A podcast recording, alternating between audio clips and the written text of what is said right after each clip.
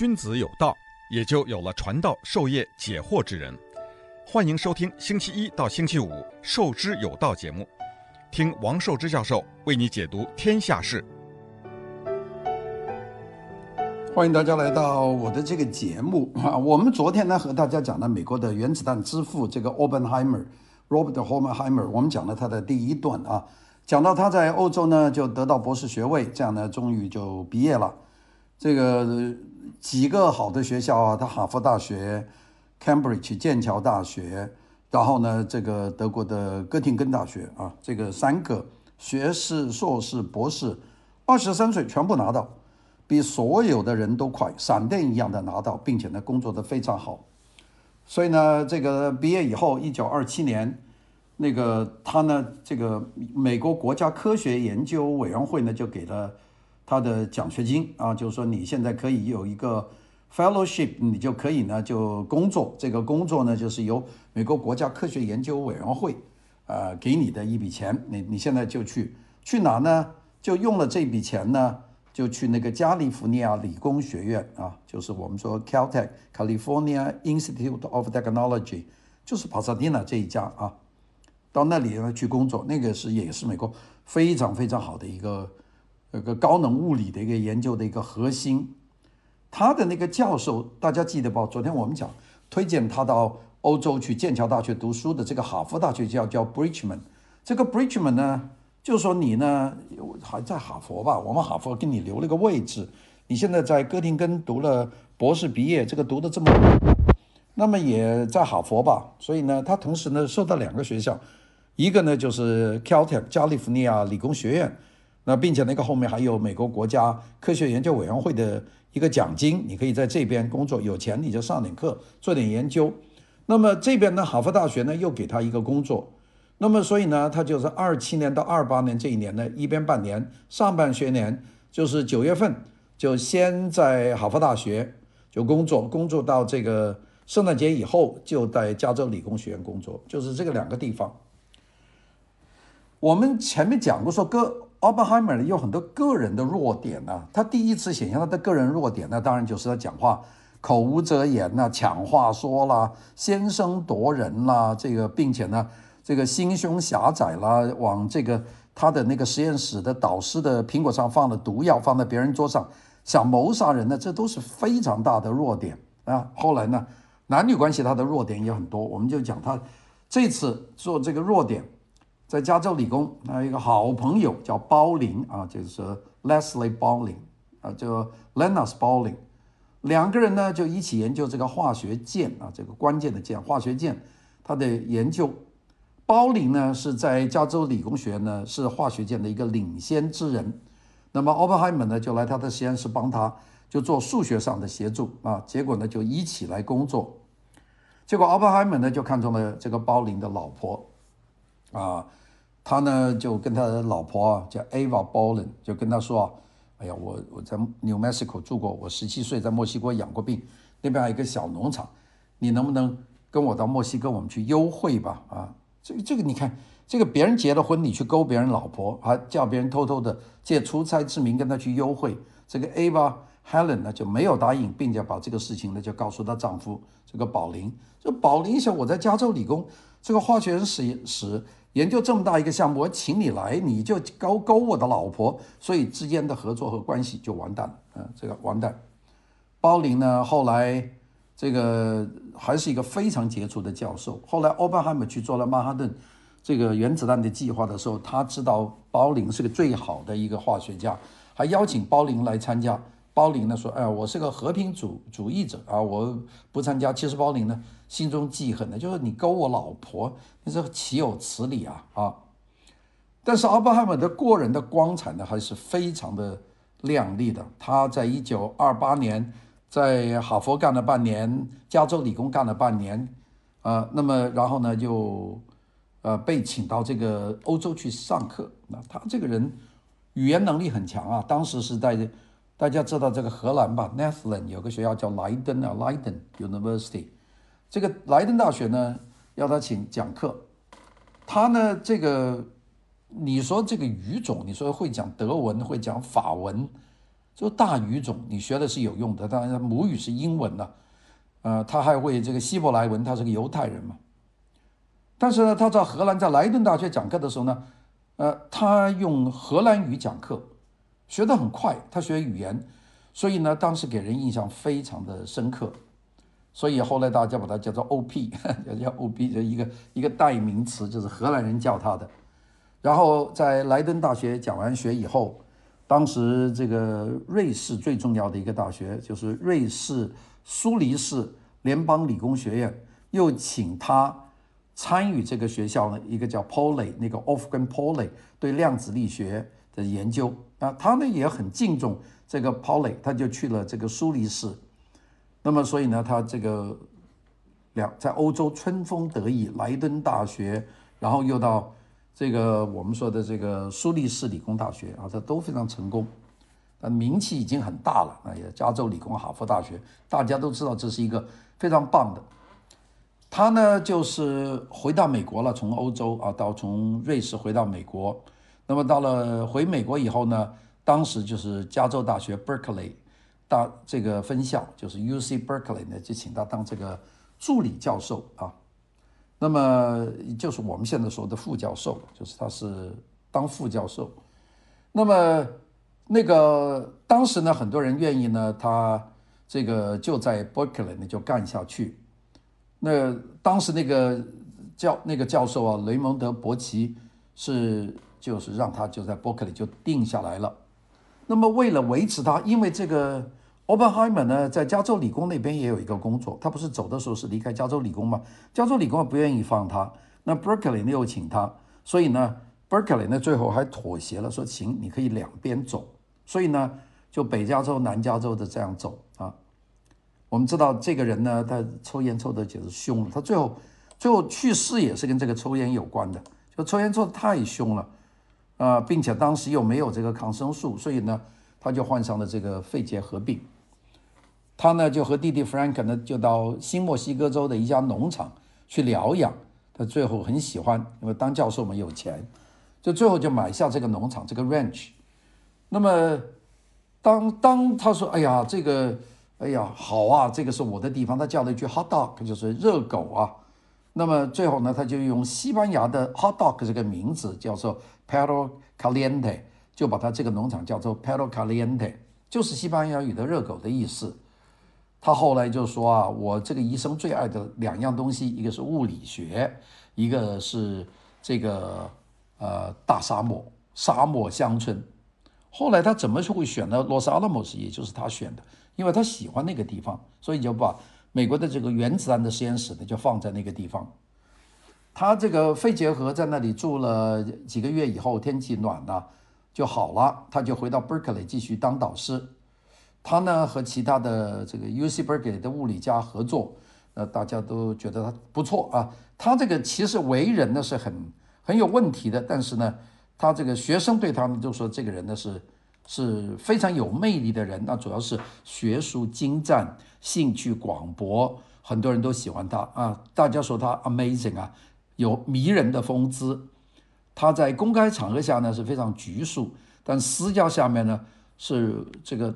滔滔不绝的讲理论的东西，所以大家说这是一个孤独的天才，也是一个唯美主义者啊。所以大家的看法就是，呃，有一种东西，他呢就是，呃，很多人都学他。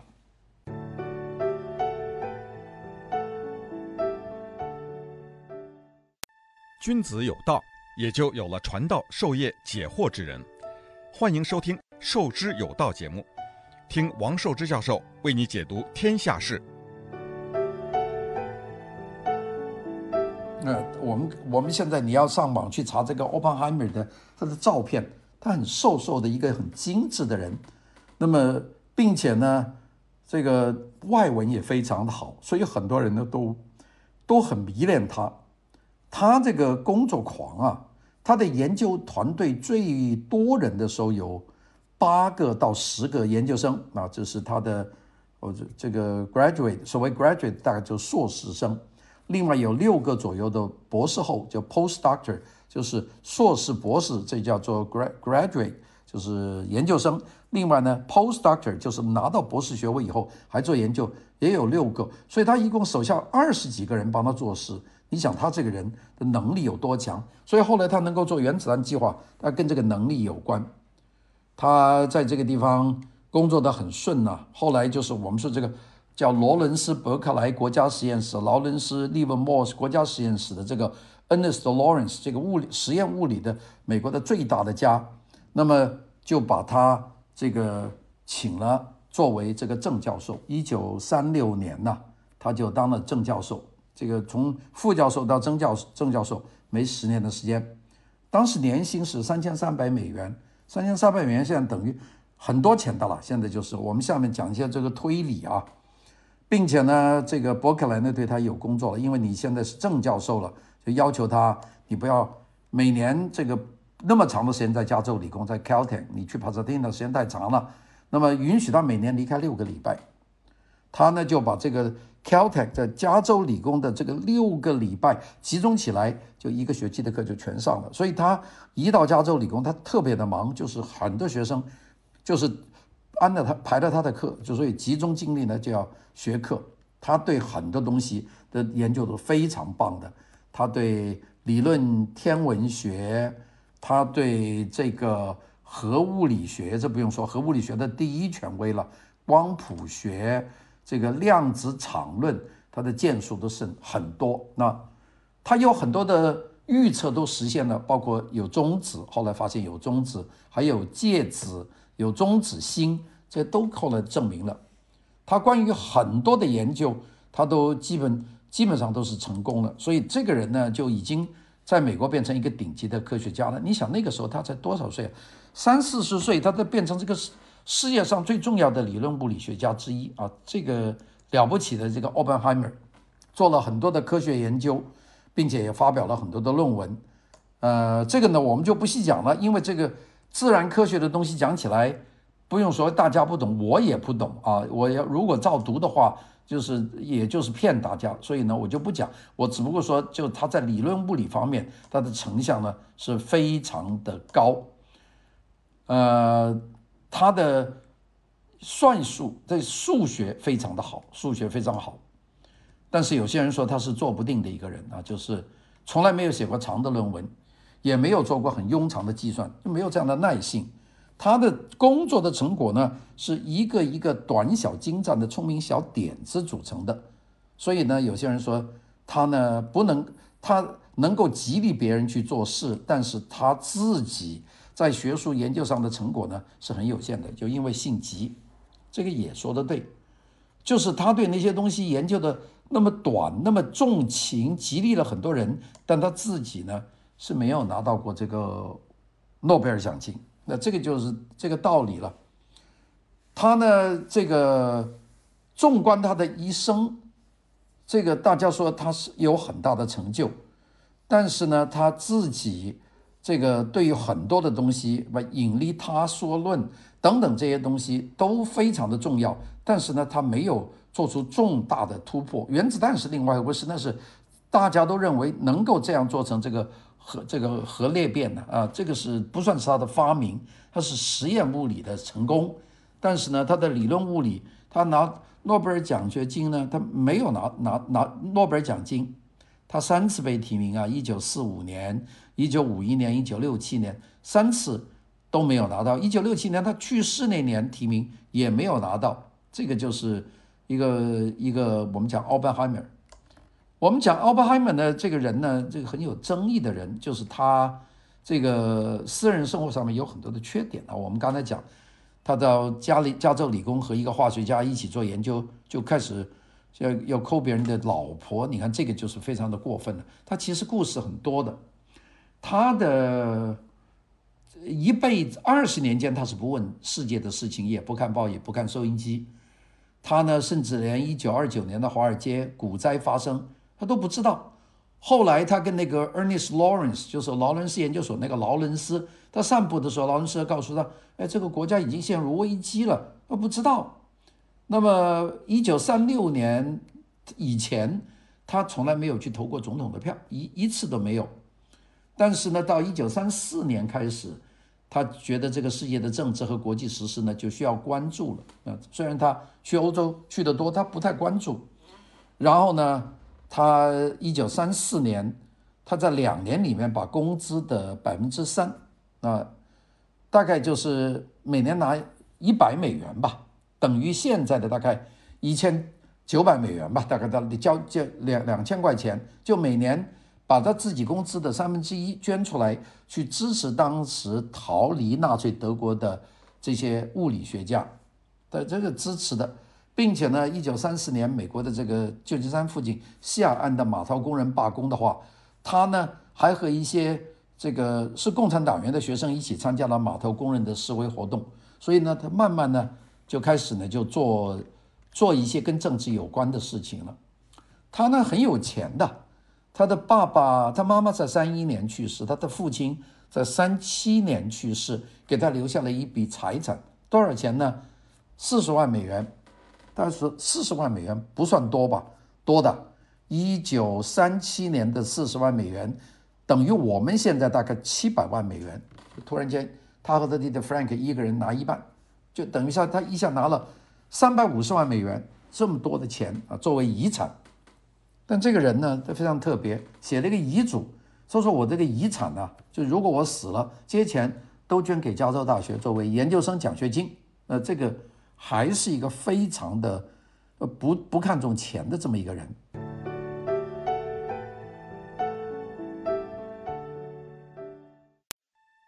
君子有道，也就有了传道授业解惑之人。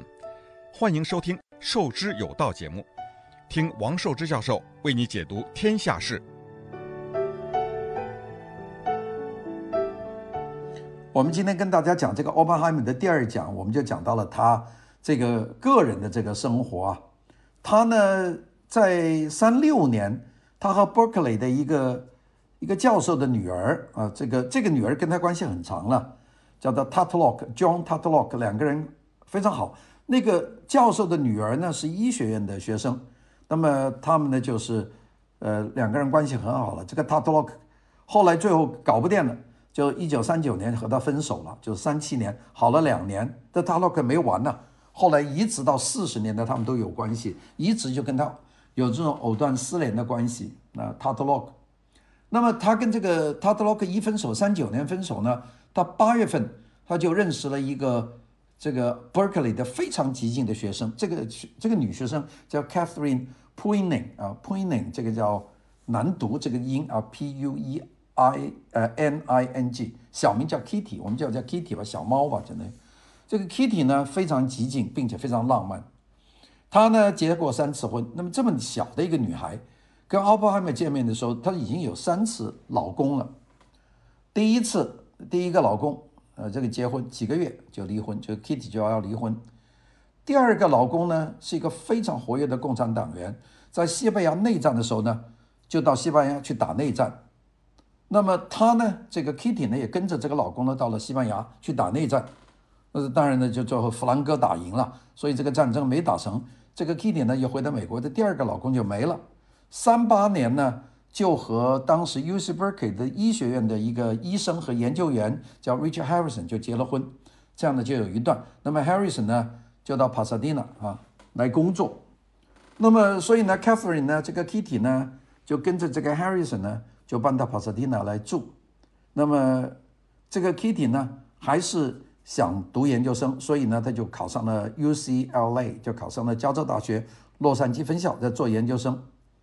奥本海默呢和 Kitty 不不认得的，后来呢就有一场 party，呃，大概在洛杉矶的一个什么地方，开了 party 以后，这个奥本海默就很喜欢 Kitty，就两个人一谈就行了，就开完 Kitty 这个这个 party 呢就上了床，这个搞成一场丑闻了，这个闹得一塌糊涂了，这大家说你这个。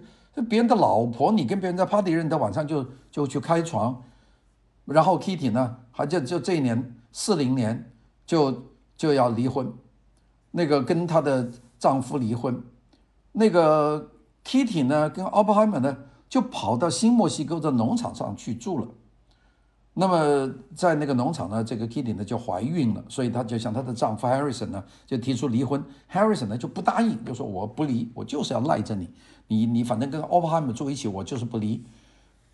那么他们也有办法啊、呃，他也有办法。这个 Kitty 呢就跑到 Nevada 叫做 Reno 啊，叫雷诺，就办了这个离婚。那到一九四零年的十一月，他和这个 o p p e n h e i m 的正式结婚。他们有两个孩子啊，就是。o p p e n h e i m 的这个第二个老婆，Kitty 的第四个老公，一九四一年生下第一个儿子叫 Peter Oppenheimer，一九四四年在 New Mexico 的 Los Alamos 在原子弹的基地生下一个女儿，这个小名叫 Tony，这样就两个。但是呢，在这个过程里面，Oppenheimer 呢依然和他的第一任的这个这个情人呢，Tudlock 呢感情有的，这个 Kitty 呢也也没问题。那当然，Tatlock 呢是个也是个激进的人，因为后来到了这个非美委员会，把这个 Oppenheimer 招的去去听证，当时问就是共产党员，那这共产党员一个就是 Tatlock，就是他的原来的这个情人，这个还还娶过有几个有两年的时间吧，所以呢，并且呢，Oppenheimer 就爆出来他的弟弟 Frank，他的弟弟的嫂子。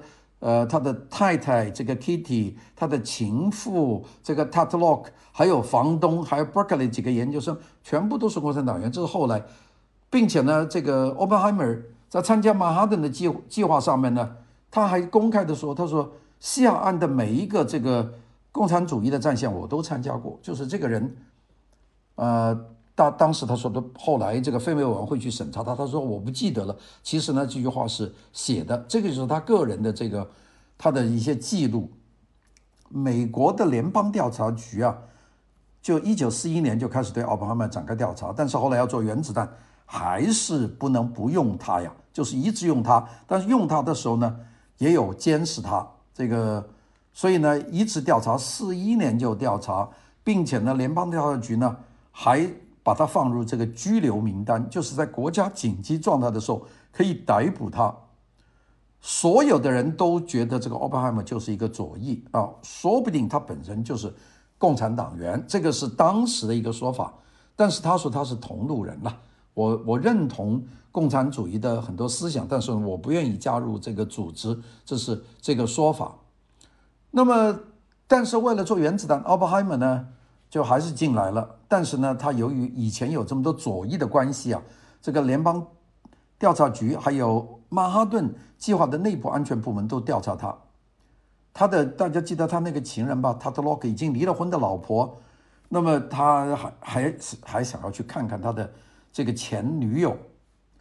那么最后呢，这个同意了，他申请了。一九四三年的六月份，他要到加州去。看这个女朋友，因为这个女朋友她可能得了忧郁症，他当天晚上还在女朋友家里住了，结果他走了以后，他在一九四四年的元月份就自杀了。奥本海默一辈子都觉得很悲伤，所以这就是他的很多的故事啊。这个当然，这个 openheimer 这个这个一个每个人嘛都有都有很多故事，他这些故事呢，这些就是我们就讲到这里。今天呢，我们最主要讲的就是他参加的。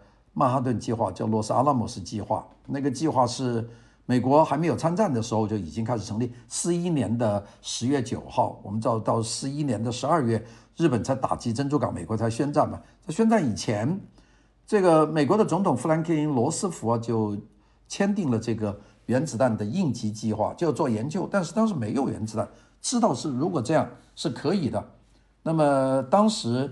请他来参加这个计划是奥本海默的一个教授，就是美国国防科学委员会的主席，就是叫 Conant 啊，柯南特 James Conant，就请他呢来参加这个计划。那他就来了，当时还有这个一批欧洲来的科学家啊，也有他的一些学生，有很多人都是非常重要的，大家都在一起。其中有一个人，我明天会讲，就叫 Edward Taylor 这个人呢是后来做的氢弹的啊，他就是那个。我们说劳伦斯·利弗莫尔实验室的创始人就是他的当时的一个人啊，我们这个后面再讲，先先讲原子弹的这个人。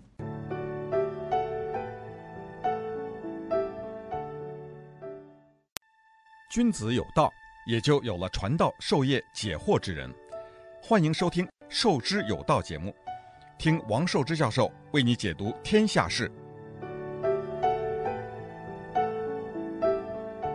那么这个呢，呃，美国呢就要做一个独立的曼哈顿工程的特区，那就是要找个地方。那么当时负责这整个科研项目的人呢，是一个将军叫格罗夫斯啊，莱斯利 （Leslie Groves），Leslie Richard Groves，他是整个计划的主任，曼哈顿计划的主任。那么格罗夫斯选了几人，就选中了奥本海默。那么大家对这个奥本海默呢，非常的不满啊。当时的人，一个就是他从来没有做过这么大的项目，第二个他那么左倾啊，那那怎么怎么行呢？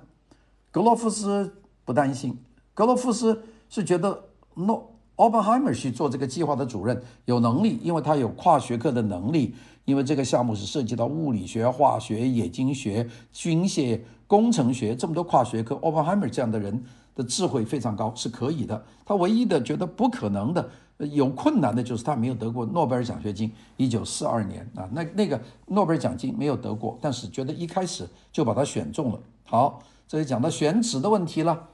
先去选 New Mexico 有一个地方呢，在一个山谷里面，奥本海默呢就亲自跑去看。他说：“我对 New Mexico 很熟悉啊，他在 New Mexico 住过一年。那一十七岁的时候不是。”因为这个肠道溃疡嘛，后来他买了一个农场啊，叫做热狗啊，然后他还带女朋友到那里去幽会啊，把别人老婆要约到那里去幽会，所以他对那个地方很熟。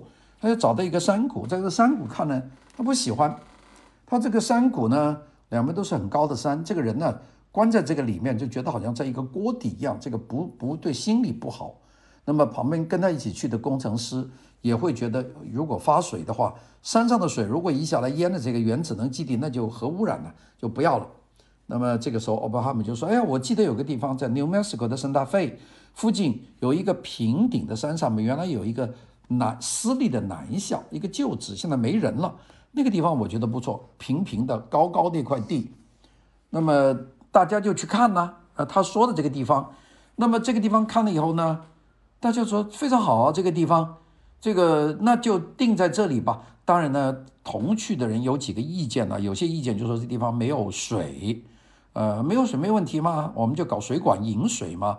呃，没有公路啊，就没有公路最好了，不会泄密啊，就做一条公路，就是圣达菲。所以呢，这个 Los Alamos 又这么定的，就是这个 Oppenheimer 定的。那他后来就编了一大堆这个世界顶尖的物理学家都住在这里。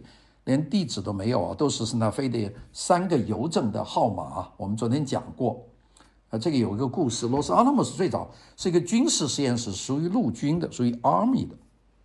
那么，所以呢，所有研究人员就要要参参军，并且呢，他们还给奥本海默就定造了一套军服中校啊，给他一个中校军衔。